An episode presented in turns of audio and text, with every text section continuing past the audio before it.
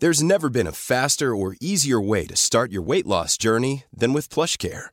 PlushCare accepts most insurance plans and gives you online access to board-certified physicians who can prescribe FDA-approved weight loss medications like Wigovi and Zepbound for those who qualify.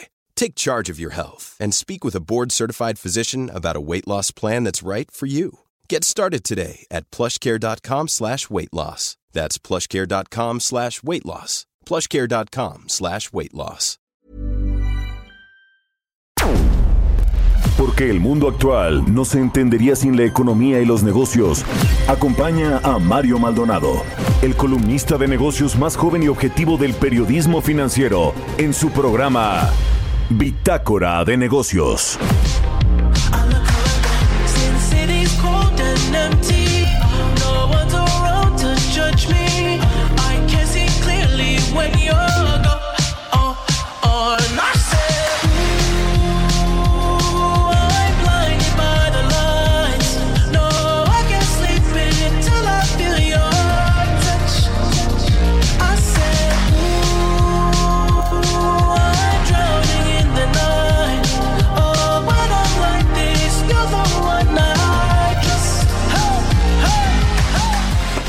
¿Qué tal? ¿Cómo están? Muy buenos días, bienvenidos a Bitácora de Negocios. Yo soy Mario Maldonado y me da muchísimo gusto saludarlos en este viernes 5 de febrero del 2021. Son las 6 de la mañana con 3 minutos tiempo del centro de México. Y saludo desde aquí, desde la Torre Carrachi, donde transmitimos el Heraldo Radio, a quienes nos escuchan a través de la 98.5 de FM en, Guadalajara, en aquí en la Ciudad de México, en Guadalajara, Jalisco por la 100.3 de FM y en Monterrey, Nuevo León por la 90.1 de FM, al resto de las estaciones que nos retransmiten en otras ciudades y estados de la República Mexicana, en el sur de los Estados Unidos y a quienes nos siguen a través de la página heraldodemexico.com.mx. Arrancamos este viernes con The Weeknd. Toda esta semana estuvimos escuchando a este cantante, compositor canadiense que se presentará este domingo en el medio tiempo del Super Bowl 55 allá en Florida en el Raymond James Stadium de Tampa Bay. Así que bueno, pues ya se acerca este Super Bowl, este partido tan esperado de la NFL. Y va a estar The Weeknd a ver cómo está este show de medio tiempo que también siempre pues es muy atractivo. Hay quienes ven el partido solamente por el show del medio tiempo, como Jesús Espinosa, ¿no, Kike? Nah, no te creas. No, bueno, vamos a arrancar. Ahora sí, vamos a entrarle a la información. Hablaremos con Roberto Aguilar, como todos los días, sobre los temas financieros, los mercados, qué está sucediendo con los inversionistas a nivel global. Pues vamos a platicar de todo esto. Las bolsas mantienen racha optimista, esperan datos del sector laboral en los Estados Unidos. Finalmente aprueban paquete económico en Estados Unidos, este que propuso Joe Biden, no requiere el apoyo republicano, así que van estos 1.9 billones de dólares a la, a la economía de los Estados Unidos.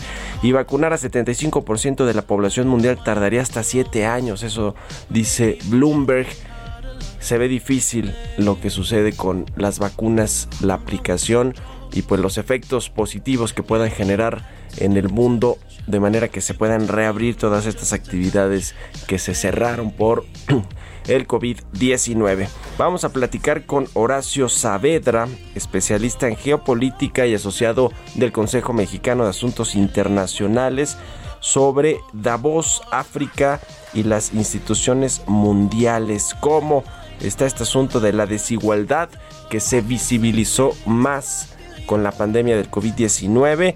Eh, se habló de este tema ya en el foro de Davos, en el foro económico mundial, que ahora obviamente pues fue en streaming, no hubo este eh, pues evento en eh, Davos, Suiza, como se hace todos los años. Así que vamos a entrarle al tema con Horacio Saavedra, platicaremos también con Ricardo Cantú, especialista en temas de deuda pública del Centro de Investigación Económica y Presupuestaria, el CIEP sobre el costo financiero de la deuda mexicana que ya superó el gasto de la inversión en el 2020. Vamos a ver, hablar de ese tema porque si bien no se contrataron líneas de crédito adicionales como la del Fondo Monetario Internacional o se colocó deuda en los mercados, pues la deuda de todos modos creció y creció de forma importante en México. Vamos a hablar de eso. Platicaremos también, como todos los viernes, con Jimena Tolama, la editora en jefe del CIO.com, el resumen de los reportes de las tecnológicas y los recientes movimientos de Uber y de Apple. Vamos a entrarle a todos estos temas hoy aquí en Bitácora de Negocios, así que quédense con nosotros, se va a poner bueno, ya es viernes, vámonos con el resumen de las noticias más importantes para comenzar este día.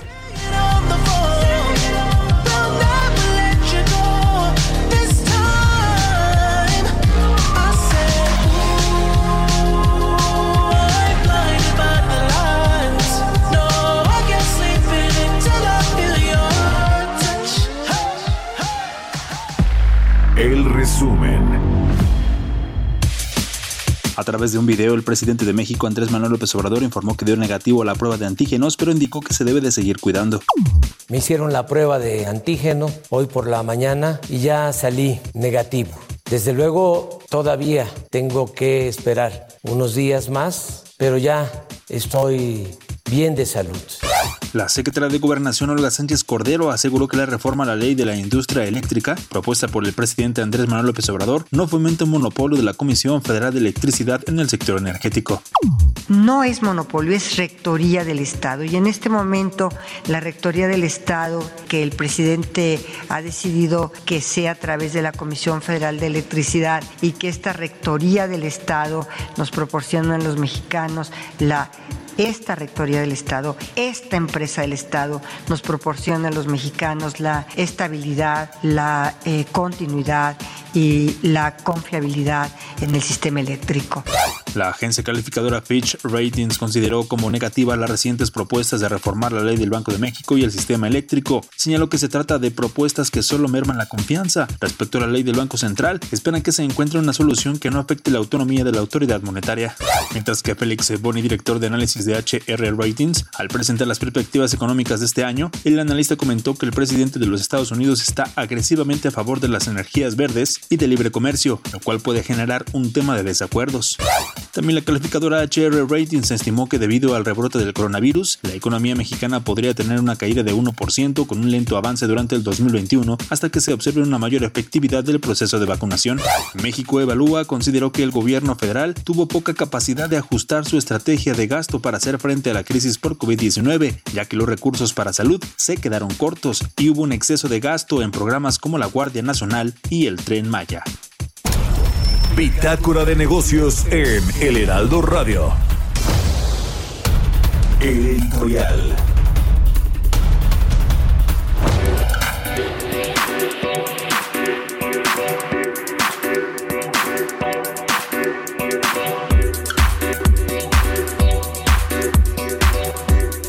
Bueno, pues el presidente, como ya lo escuchamos en el resumen, eh, dio positivo a esta prueba de COVID-19 que se aplicó el jueves 4 eh, de febrero, ayer por la mañana. Finalmente, pues se va saliendo del COVID-19 Andrés Manuel López Obrador.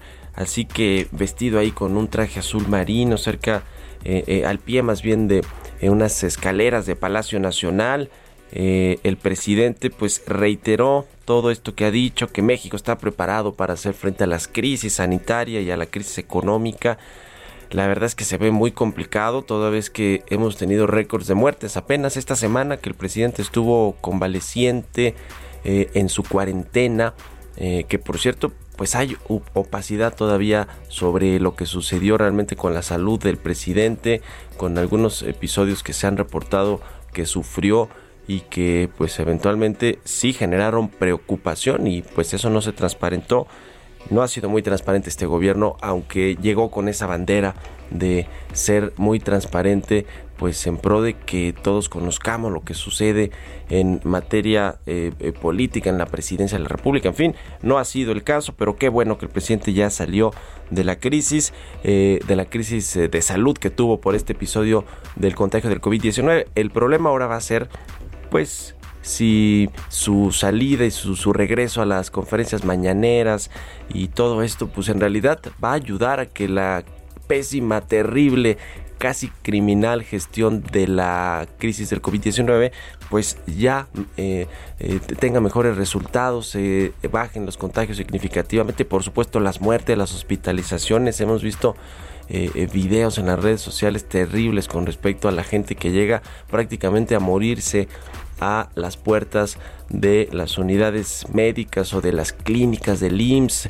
eh, como lo vimos esta semana con un hombre que al parecer no tenía COVID, pero bueno, pues no lo admitieron porque creyeron que tenía COVID-19, en fin, todo esto ojalá que mágicamente casi que el presidente sale de la crisis del COVID-19, pues se arreglen todos estos temas, ya ni digamos los económicos, que no ha habido apoyos para prácticamente nadie, todo el mundo se ha tenido que rascar con sus propias uñas, como se dice coloquialmente, para poder salir de la crisis económica.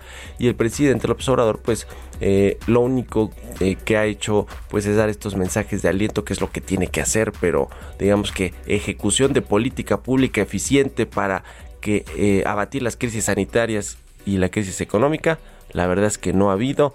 Qué bueno que ya salió del COVID Andrés Manuel López Obrador. Ojalá que ahora, además de ser más responsable con el uso del cubrebocas y con todo esto, pues que eh, efectivamente se concentre en diseñar estrategias claras para salir de estas dos crisis. ¿Usted qué opina? Escríbame a mi cuenta de Twitter, arroba Mario Mal y a la cuenta arroba Heraldo de México. Economía y mercados.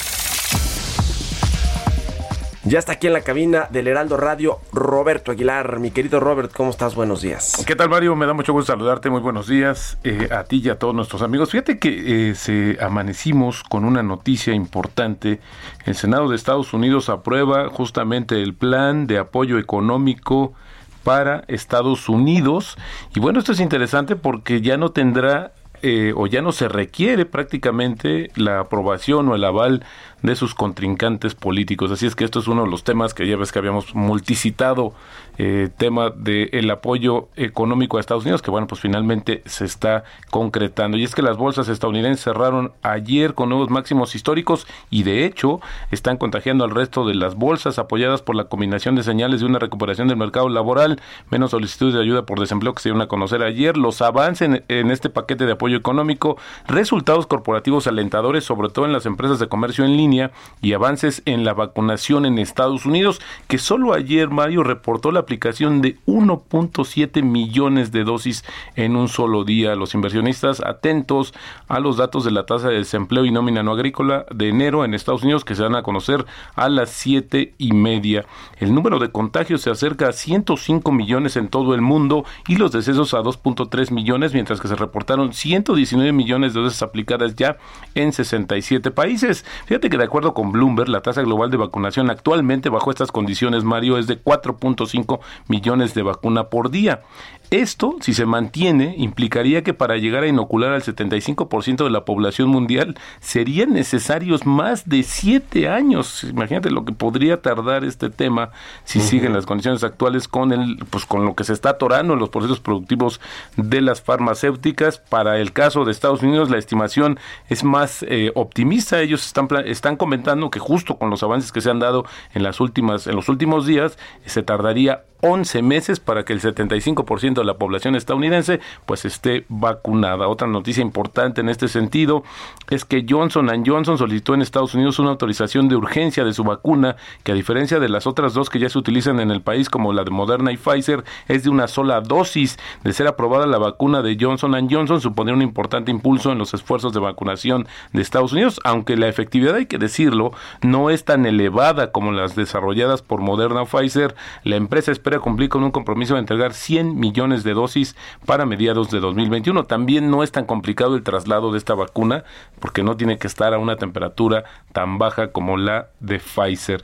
Y bueno, también la noticia es que la alemana Merck va a aumentar su suministro de lípidos a la empresa de biotecnología BioNTech para algunas vacunas mientras los países luchan por intensificar sus programas para abordar la pandemia. Los lípidos que se utilizan para encapsular moléculas de ARN mensajero para ayudarlas a llegar a las células designadas en el cuerpo humano han escaseado, obviamente por el tema de la mayor demanda, pero sin embargo una muy buena noticia porque Merck va a comenzar a incrementar esta, eh, pues este activo eh, para las vacunas. El tema es que lo va hacer hasta finales de este año. Oye, Mario, ¿tú cuándo crees que las condiciones de movilidad y actividades en general regresen al ritmo previo de la pandemia en México?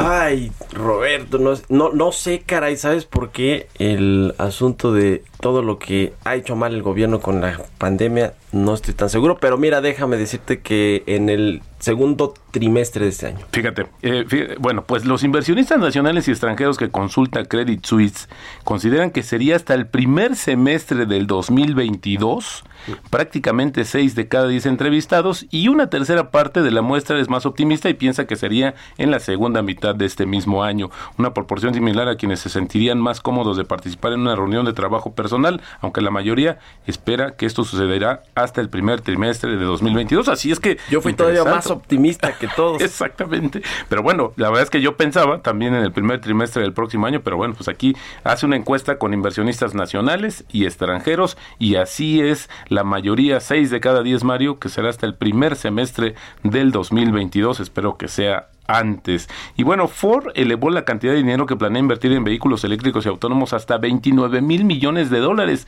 pese a que reportó una pérdida neta de 2.800 millones de dólares en el cuarto trimestre. El segundo fabricante de automóviles de Estados Unidos también dijo que la escasez mundial de semiconductores podría provocar una baja de entre 10 y 20% en la producción del primer trimestre. Ford dijo que estaba aumentando la apuesta a los vehículos eléctricos y que va a invertir estos 22 mil millones de dólares en electrificación hasta 2020 casi el doble de lo, que, de lo que se había comprometido previamente. Una noticia también importante, Mario, nos amanecemos con el anuncio en Corea del Sur, fíjate, anunció un plan de 43.200 millones de dólares para construir la mayor planta de energía eólica en el mundo, que estará lista en el 2030 como parte de sus planes para fomentar una recuperación ecológica tras el impacto del coronavirus. Interesante porque el propio presidente pues dio inicio a los trabajos. La gran mayoría de este dinero va a venir de los inversionistas privados que van a participar en este proyecto.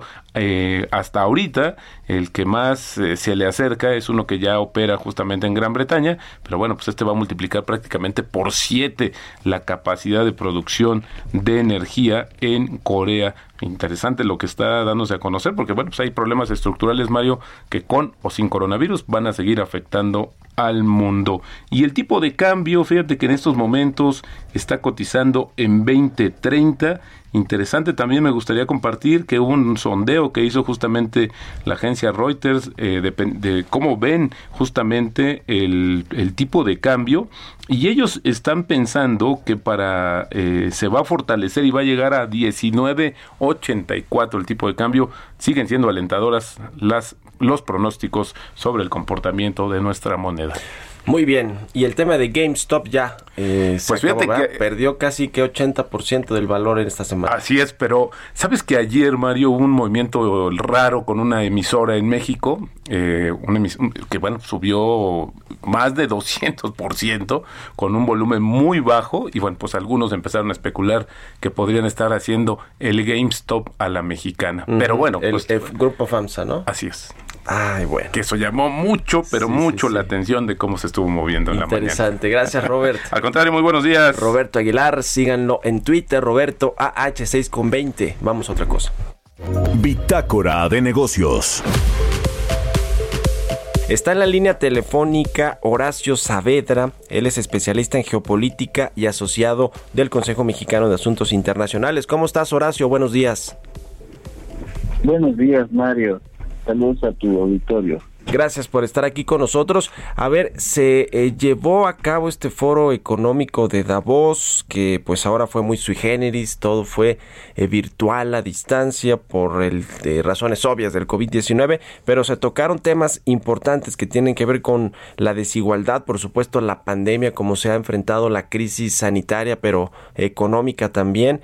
Eh, ¿Qué nos cuentas al respecto? Yo creo que visibilizó esta crisis, pues la terrible desigualdad que tenemos en el. Sí, así es, Mario. Y, eh, y además, pues fue muy interesante precisamente por ese tema, porque tú sabes que en política internacional y en negocios eh, no hay espacios vacíos. Cuando alguien deja un espacio, lo llena alguien más.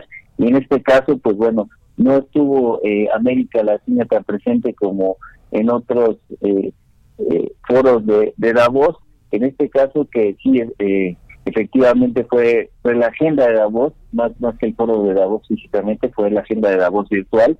Eh, tuvimos nuevos actores, eh, por ejemplo, India y los países africanos que hablaron de desigualdad se posicionaron y además de, los temas eh, que ya se eh, tenían vislumbrados como el, calentamiento global, las vacunas, por supuesto, la, la recuperación del COVID, vimos temas interesantes como el darle nuevamente importancia a las instituciones internacionales y el tema de la mujer, porque eh, en la pandemia eh, económicamente y los empleos especialmente han afectado a las mujeres en el mundo y hubo varios especialistas y destaco varios especialistas de la India que hablaron de ello. Entonces fue un, un foro de Davos efectivamente diferente, esta vez no, digamos, no, no se detuvo ese prejuicio que se tiene siempre que se reúnen los, los ricos en un eh, pueblo suizo, sino que eh, la agenda de Davos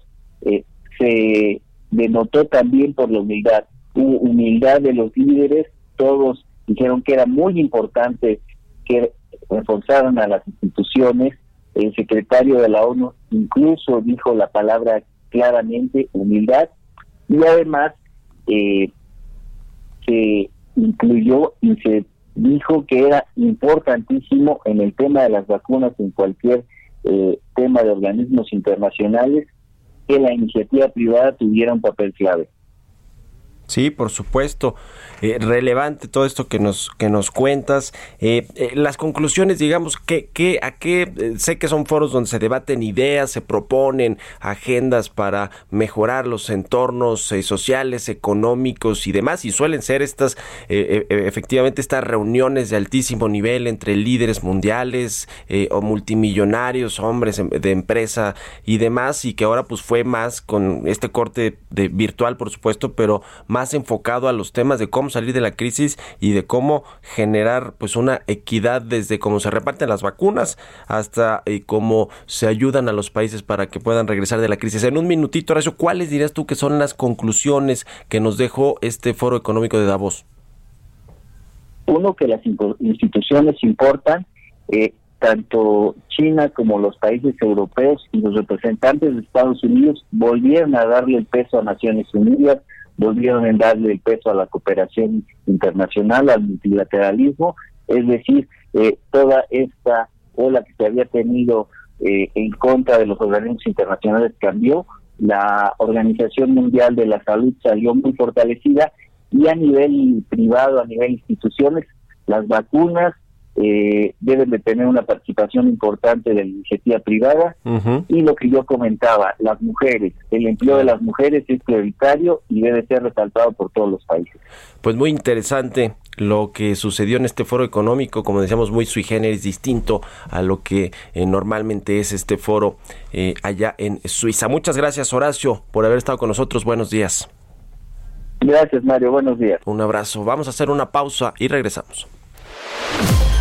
Continuamos en un momento con la información más relevante del mundo financiero en Bitácora de Negocios con Mario Maldonado. Regresamos. Estamos de vuelta en Bitácora de Negocios con Mario Maldonado. Entrevista.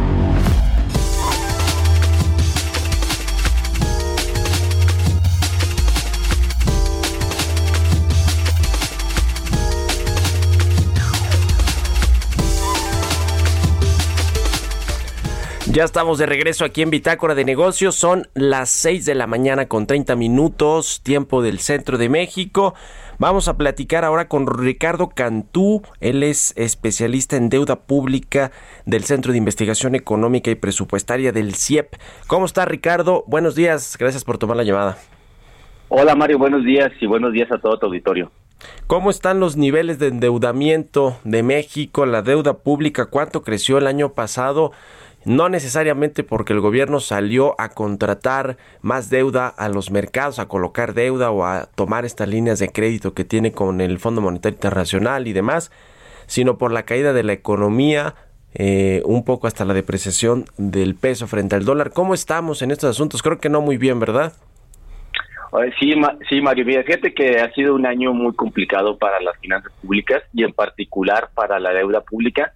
Sí, este 20 año sí fue de mucho crecimiento de, eh, de la deuda y como bien dices, no necesariamente porque el gobierno está eh, financiando o requiriendo más, sino porque tuvimos varios, pues la tormenta perfecta, ¿no? Tuvimos un bajísimo crecimiento, de, creo que el, máximo histórico de decrecimiento que hemos hemos visto en los últimos, no sé, 20 años eh, inclusive. Eh, la depreciación del tipo de cambio ha sido un factor muy importante, pero bueno, también yo quisiera eh, poner el, punto sobre la I, en donde eh, si bien es cierto que las condiciones macroeconómicas han sido adversas, también es que es cierto que el gobierno federal pues constantemente ha gastado más de lo que tiene. Entonces, pues, y, y esto representa no solamente un costo pues para, eh, eh, para el año en donde se adquiere la deuda, sino pues más adelante, como años como ahorita, en donde el, la deuda alcanza niveles de 12 billones de pesos. Ya estamos a más de la mitad de todo lo que se produce en la economía en un año. Y pues bueno, estos son los retos más importantes que tiene, más allá del tipo de cambio, más allá del crecimiento económico. Yo siento que el principal motor de esto es que el gobierno central, el gobierno federal, ha seguido gastando muy por encima de su capacidad recaudatoria. Ahora, eh, a ver, la, el endeudamiento público del país con respecto, respecto al PIB está en qué niveles? ¿En 52.2%? 52.2% del PIB. Y a ver, tú que conoces muy bien, eh, este, y ahorita nos dices lo que ibas a comentar, eh, cómo están los países, eh, pensando que es una economía en desarrollo la de México, no se ve como tampoco tan alta eh, la, la, proporción de deuda con respecto al PIB, tomando en cuenta que países desarrollados pues la tienen incluso por el 100%, ¿no? Arriba de eso. Cuéntanos un poquito de esto. Es cierto, sí, hay, hay países, por ejemplo, como Estados Unidos, que tienen arriba del 100%, o Japón, que tienen arriba inclusive del 200% del PIB pero es difícil o es un poquito eh, mañoso las comparaciones cuando eh, internacionales. Porque, por ejemplo, aquí vamos a ver a México, y si bien es cierto que 52% no está tan alto como Estados Unidos, Japón, que, hice referencia, o otros países similares, pero, por ejemplo, yo, yo te pongo un dato.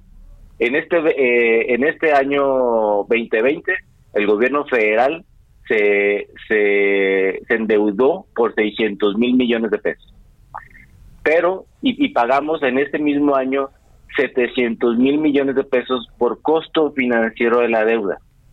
Entonces ya estamos en un punto en donde estamos endeudándonos para pagar deuda, lo cual es una situación muy diferente. Si nos comparamos a otros países, México tiene una, una tributaria muy inferior a otros países eh, eh, en vías de desarrollo y desarrollados. Y también eh, México tiene una tasa de interés o un costo de financiar la deuda por encima a otros países desarrollados, porque pues el nivel de riesgo del país es mayor que, que Estados Unidos y, Japón, como los ejemplos que hicimos. Entonces, es no es el, nivel como tal, como porcentaje del PIB, no puedes compararlo así transversalmente entre países, porque las situaciones son diferentes. Una, el costo financiero que tiene la deuda, y otro es bueno, si, si suponemos, por ejemplo, que Estados Unidos tiene 100% del PIB de deuda, pero recauda un 30% del PIB en ingresos tributarios, sí, ya estamos hablando de una proporción 3 a 1. Pero México, que tiene un 52% de, de deuda en PIB, pero recauda un 11% de ingresos tributarios, ya estamos hablando de una proporción 5 a 1. Eh, entonces ya no están, ya no ya dicen, bueno, ¿qué tan mejor estamos con, con respecto a otros países? Entonces tiene que ver, eh, es un poquito, este, como decía, mañosas comparaciones, pero no estamos, nosotros, aunque tengamos un 52% de, de, de deuda como porcentaje del PIB, los rentos del país siguen siendo importantes como te decía, por el costo financiero de la deuda y por nuestra recaudación tributaria. Ahora, ¿qué, bien, ¿qué viene en este 2021? Ya está, eh, digamos, incluido este financiamiento de la deuda mexicana el pago del servicio de la, de la deuda y, eh, todo en el paquete económico de este 2021. Sin embargo, las condiciones de el rebote de la economía parece ser que no están siendo tan alentadoras al inicio de este año. También está el asunto fiscal que probablemente el SAT ya exprimió a los grandes contribuyentes y a los eh, eh, ejecutó estos créditos fiscales o estos litigios fiscales para que les pagaran lo que les debían y no sé si este si este año se van a poder cumplir las metas de recaudación. ¿Cómo ves eh, este 2021 en esos términos? Sí, va a ser también un, año de, de, muchos retos para, para el país y para las finanzas públicas, porque como bien dices, la recuperación que esperábamos ver para el 2021 todavía no, no, no se siente porque pues todavía tenemos el, pues la, situación de la pandemia, ¿no? Todavía estamos este, teniendo algunos eh, pues confinamientos y demás este eh, elementos que pueden desacelerar la economía. Sí, este este este 2021 pues esperan que la deuda no sea tan grande. Sin embargo, sigue estando el gasto por encima de la recaudación y la verdad es que el 2021 sí pudiera ser que veamos un poquito de crecimiento en el saldo histórico, eh, porque todavía, y no solamente 2021, sino en, en, del 2021 hasta 2030 nuestras proyecciones es que el nivel de deuda sigue aumentando. Y gran parte, como, como pasó en el 2020, que el nivel aumentó por, por, por cuestiones macroeconómicas, pero todavía sigue siendo un reto para el sistema fiscal no gastar más de lo que recauda, lo cual, lo, como empezamos, lo, sigue haciendo. En el largo plazo, sigue las pensiones siguen teniendo una, una, gran presión a las finanzas públicas, el costo financiero de la deuda, la transmisión demográfica, esto que significa que cada vez tenemos más personas en edades mayores que jóvenes trabajando. Entonces, lo que viene, para lo que viene, lo que resta de la década, son presiones muy fuertes para las finanzas públicas en términos de deuda. Eh, es un, eh, de, la reforma fiscal, una nueva reforma fiscal, pues como que ya se está cada otra vez este haciéndose más evidente porque no estamos atendiendo las necesidades sociales y no estamos tampoco atendiendo las necesidades financieras. Como te decía, estamos pagando un nivel de costo de la deuda altísimo, casi más de lo que estamos nosotros endeudándonos. Entonces sigue siendo un panorama muy retador para las finanzas públicas en este 2020, 2021 y lo que resta de la década. Ahora, eh, Ricardo, ¿cuánto tiene que ver el riesgo país, la, eh, no quiero decir inestabilidad política, pero sí el cambio de administración con el gobierno del presidente López Obrador y eh, el cambio en reglas del juego en sectores estratégicos como el energético, es decir, una administración totalmente distinta a la de los últimos sexenios? ¿Cuánto tiene que ver esto en el costo de para México salir a colocar deuda para refinanciar deuda que se tienen vencimientos que se tienen en el corto plazo a tasas altísimas, ¿no? Yo recuerdo ahí la última vez que colocó Hacienda, bueno, acaba de colocar, pero no sé, el año pasado colocó una tasa eh, pues muy muy alta, ¿no? Y lo mismo petróleos mexicanos, es decir, el riesgo eh, eh, país de México esto nos hace que se pague más caro además por el financiamiento. Correcto, sí, esa es una parte importante y y pues, mira, para ponerte la cifra un poquito más este más concisa, eh, en los últimos, eh, de 2013 para acá, ya son los siete años, eh, ya sería ocho con el 2021, eh, lo que nos cuesta la, la deuda es un 5.7% del saldo. O sea, cada vez que sube el saldo del, del, del histórico de la deuda, de ese saldo estamos pagando en promedio un 5.7% de tasa de interés, de interés, efectiva, que así le, así le llamamos para como para el promedio, ¿no? Eso es muy por encima a otros países. 5.7% es una, es una tasa bastante alta. Entonces sí tiene mucho que ver el, la situación país, el riesgo país, las finanzas públicas del país y pues eso eso eso se está viendo ya claramente. Y por lo tanto ya estamos llegando a puntos en donde el costo financiero de la deuda supera el endeudamiento. Y ahí es cuando ya llegamos a una insostenibilidad. Ya ni siquiera endeudado, endeudado, endeudándote puedes cumplir con tus dos objetivos y dos obligaciones, tanto sociales como económicas, de, pues, el pago de interés. Y, y, pues sí, México no ha, no ha pasado a ser un país estable, a un, a un país con tasas de interés bajas, y ese es un, no solamente los ciudadanos lo vivimos, sino también el mismo gobierno. Claro.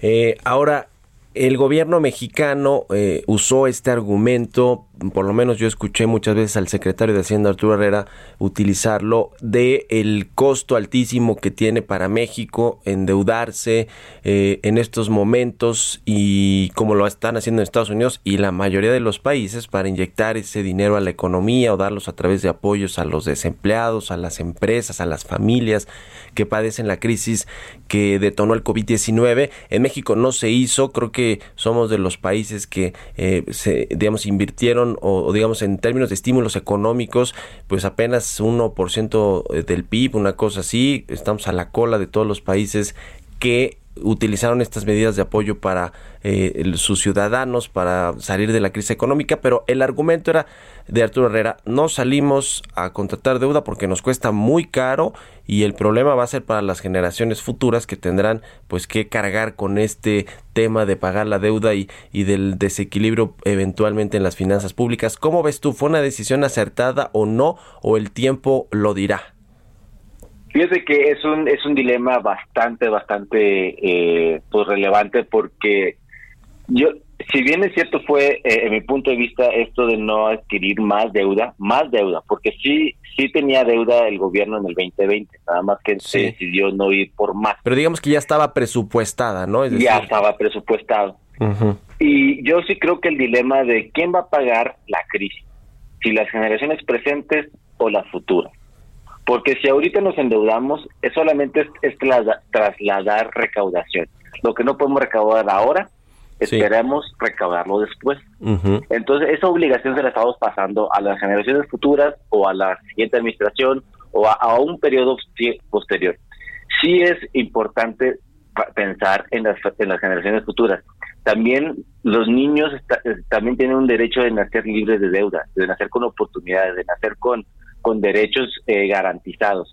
Y yo creo que sí fue un poco fue prudente el no adquirir más deuda de la presupuestada, porque lo que eso se representaría simplemente es, yo no me hago responsable de la crisis.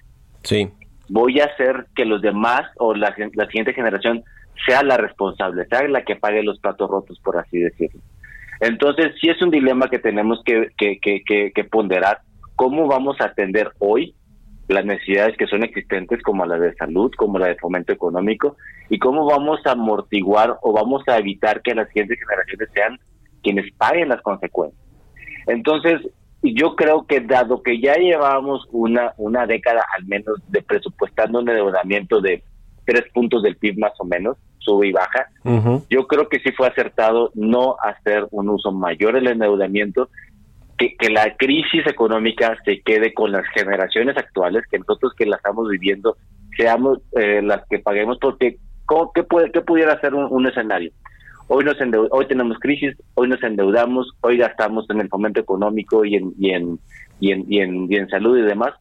Lo van a pagar las, gente, las siguientes generaciones, pero tal vez ellos nunca disfrutaron de ese endeudamiento, de esos beneficios de esa deuda.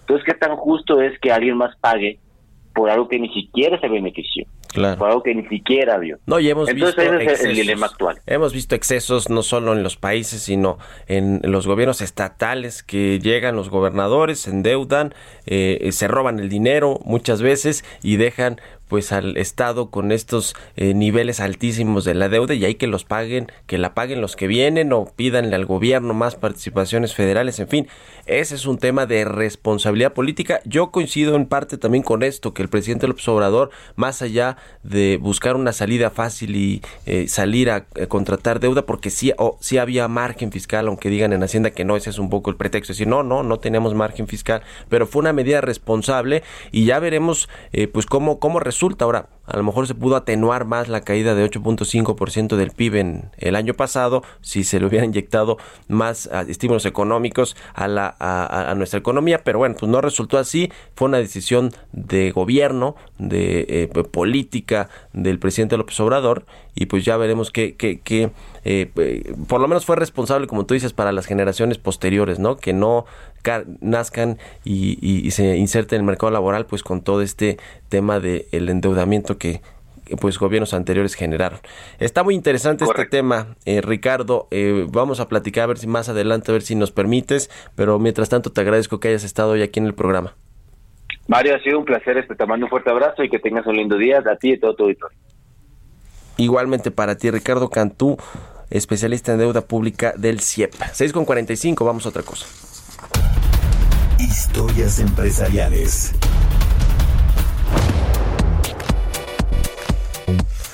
Bueno, Bill Gates, este multimillonario que además de todo pues tiene eh, un enfoque social importante, pronostica que la próxima semana, que la próxima pandemia, perdóneme, va a ser 10 veces peor. Vamos a escuchar esta pieza de Giovanna Torres.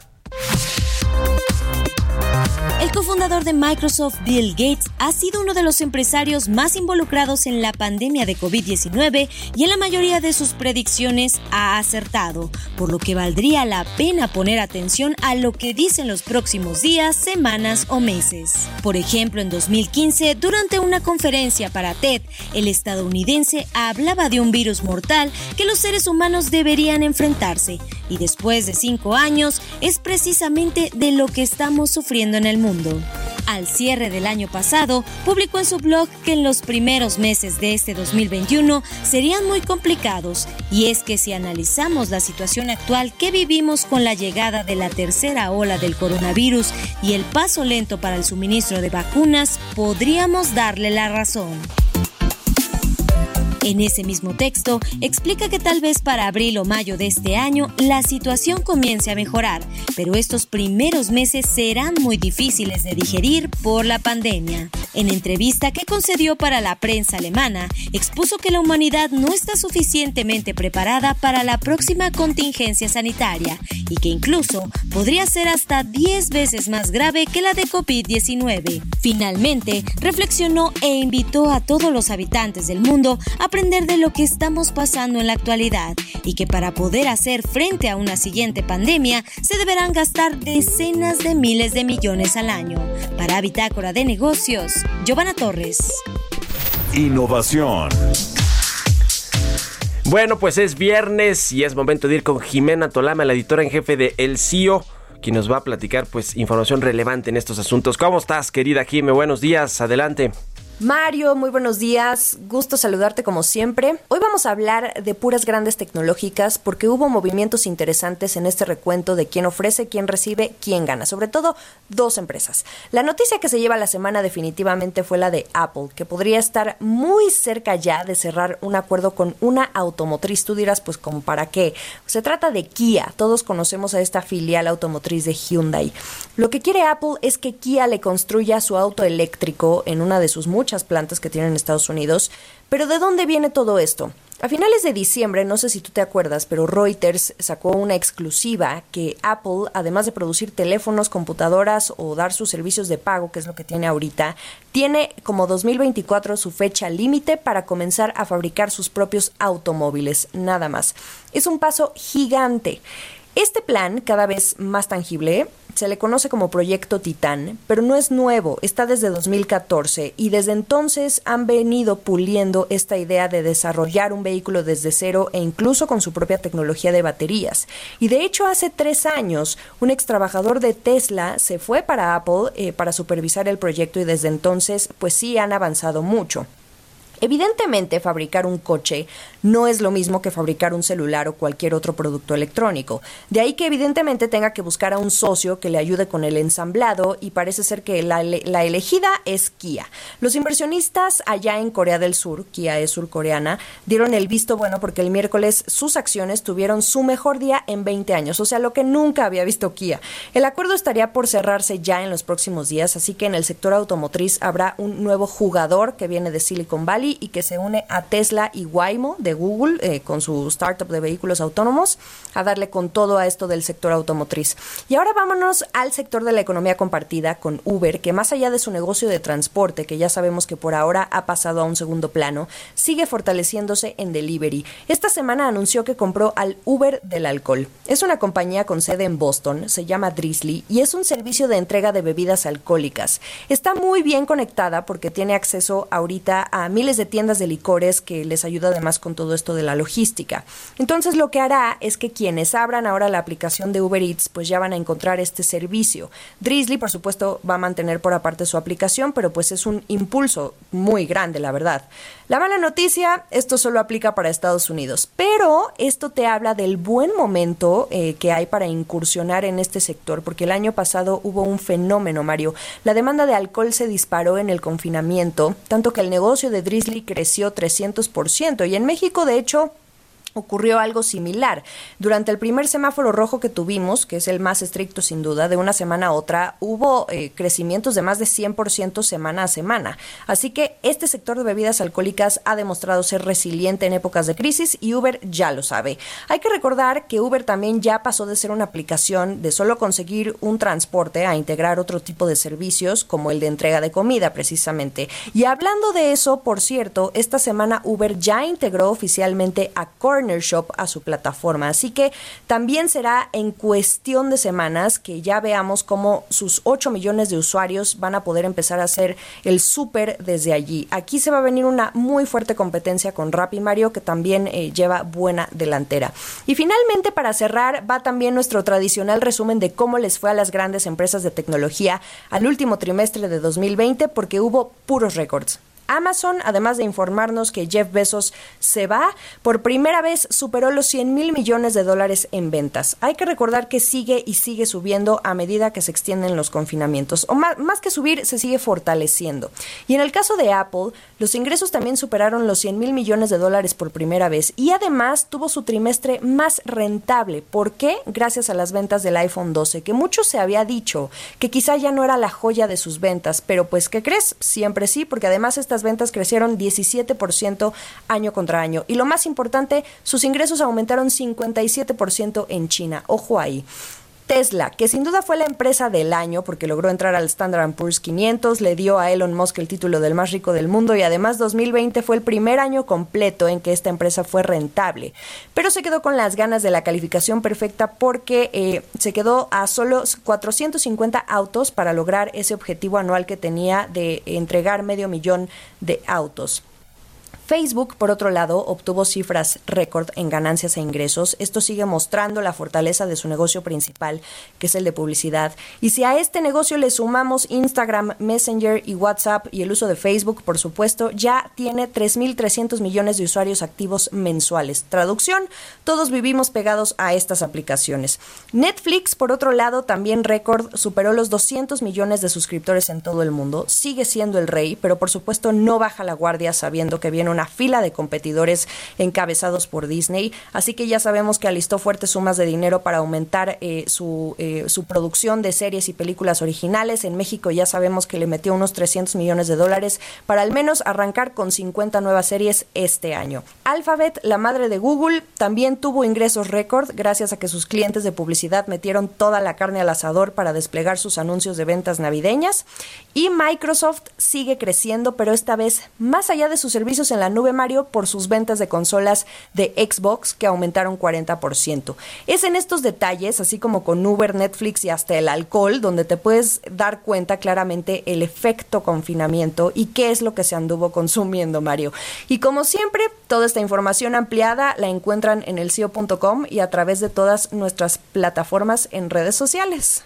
Muchas gracias, Kime Jimena Tolama, la editora en jefe de elcio.com. Y muchas gracias a todos ustedes también por habernos acompañado aquí tempranito en Bitácora de Negocios este viernes y toda la semana. Quédense con Sergio Sarmiento y Lupita Juárez. Nos escuchamos el próximo lunes en punto de las seis. Muy buenos días.